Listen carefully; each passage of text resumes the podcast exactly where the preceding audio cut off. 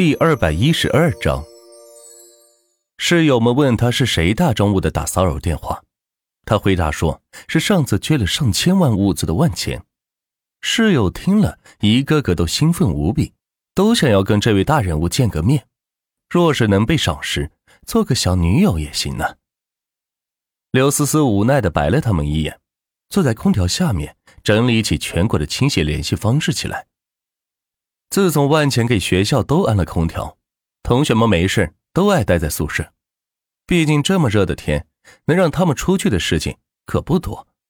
但是去见万钱，绝对算是一项。玛丽在一旁听到万钱打的电话内容，吓了一跳，没想到他曾经为学校倾斜捐了上千万的物资，没想到他这么有钱，还这么有爱心，怪不得开得起劳斯莱斯。为了跟人怄气，直接将整台车子放在那儿都不要了。再看看自己旁边价值十万的笔记本电脑，终于明白万钱为啥把它当成垃圾丢在奶茶店了。走吧，送你回学校，我顺便去找个人。万钱起身整了整衣服，说道：“哦哦哦，好的。”玛丽闻言回过神来，看向万钱的目光变得异常崇拜。有这么一位多金又帅的人做自己男朋友，该是怎样的体验呢？当然，这种想法只能放在心里。两人打车来到了学校，门口的保安见到万茜，全部都点头喊道：“董事长，下午好。”引得路过的学生是一阵瞩目。啊，他们刚才喊什么？董事长？我没听错吧？看错了人吧？这么年轻，怎么可能是董事长？他看起来有点眼熟啊，不知道在哪里见过。听着身旁同学的议论，万钱大摇大摆的进了学校。对于这些议论，万钱早已习惯，没把他们当回事。倒是玛丽站在一旁，感受到了不一般的礼遇，很是受用。学长。你要去见刘思思吗？我能跟你一起去吗？通过刚才的电话得知，万钱来这里是要见倾斜协会会长刘思思。此时玛丽有一种吃醋的感觉，所以主动提议要来一起参与。你要是没课的话，就过来吧。万钱走着路说道。感受到了夏天的炎热，万钱有些受不了了，一个电话打给了王建房。老王，滨河技术学院加盖一个伸缩大棚，按照体育馆那种规模建造，配上中央制冷系统，可以覆盖全校。对于自己的学校，还不是想咋折腾就咋折腾吗？反正一切为了舒服。好的，万总，厨师培训学校的建筑费用核算下来了，连工带料一共需要五十亿。这个伸缩大棚，我们前一段时间刚在一个体育馆做过工程。下来的话也需要十亿。王建坊在电话中说道：“转过去了，抓紧时间施工嘛。”说完，万钱挂了电话。玛丽听到万钱这番电话，已经彻底懵逼了。这哪里是富翁，简直就是富豪嘛！随手就是几十亿的项目，并且还是为学校加盖的大棚。这么好的福利设施，为何在他上学期间没有实行呢？真是搞不明白。我在西餐厅，你过来吧。收到。万钱给刘思思发短信道，然后来到了旁边，买了几杯饮料放在桌上，等着刘思思的到来。玛丽坐在万钱对面，喝着双皮奶，静静的等着刘思思的到来。在她眼里，这就是情敌。Hello，刘思思今天穿的特别性感。蕾丝连衣裙将身体衬托的恰到好处。再看她的身后，跟着五位同样花枝招展的女生。原来刘思思是不想输给她的室友，所以才特意穿成这样。我去，怎么来了这么多女生？玛丽心中郁闷道：“美女们好啊！”万钱见到这么多漂亮的女生，忍不住激动道：“男人本色，没有办法。”哼。男人都是大猪蹄子，玛丽心中感叹道。不过表面却是不动声色，自顾自的喝着饮品。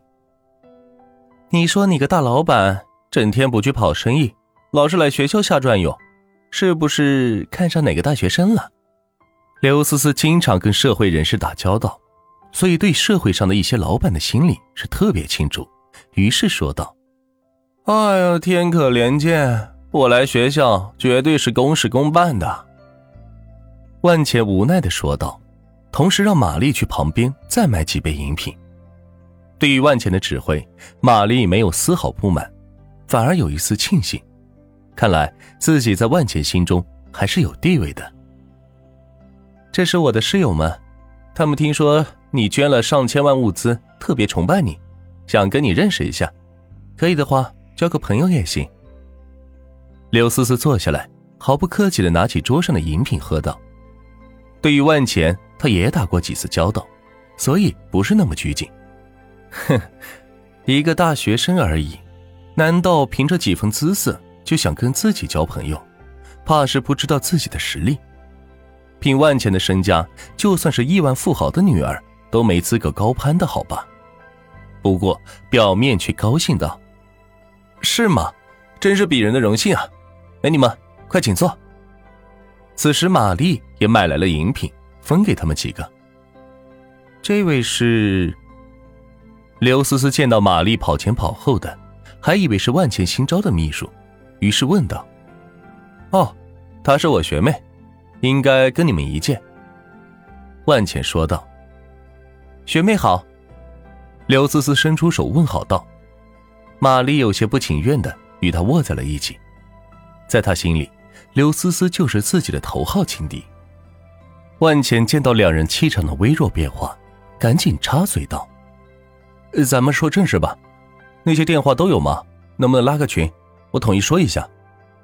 可以，我帮你建群，然后把你拉进来。刘思思放下饮品，打开手机说道：“通过这件事，也可以增加他在青协的地位，何乐而不为呢？”就在这个空隙，刘思思的几个室友开始纷纷搭讪道：“万老板真是幸会呀！你看，我们跟思思都是室友呢。”上次听他说，你一个人都捐了上千万的物资给福利院了，真是有爱心呢。是啊，万哥，你是怎么做到的呢？这么年轻就这么有钱，能不能教教我们呀？几位室友都巴不得跟万茜套上近乎，这样自己以后的长期饭票就有着落了。万茜自然知道他们并不是真心求教，只是来拉近关系。于是干脆直达目的。这样吧，既然你们都是刘思思的室友，我满足你们一个要求，怎么样？帮你们把购物车给清空了。万茜笑着说道：“这次既然是刘思思帮忙，自然要给她面子，帮他的室友解决一些事情。对于当代年轻女大学生来说，清空购物车无疑是最有诱惑力的。”我的天，我不是在做梦吧？真的吗，万哥？等等，我再添加下物品。酷哎！刘思思的几名室友都被万钱的提议所打动。若是能泡上这位有钱又帅的小哥，可能不太现实，但是能让他们帮忙给清空购物车，却是最实际的行为。其中一名大波浪女生已经把手机的购物车信息发给了万茜。万茜收到信息后看了一眼，只见满屏的化妆品。补水液、高档香包、香水、名贵耳环、最新的手机，以至于还有卫生巾，想的可真是周到。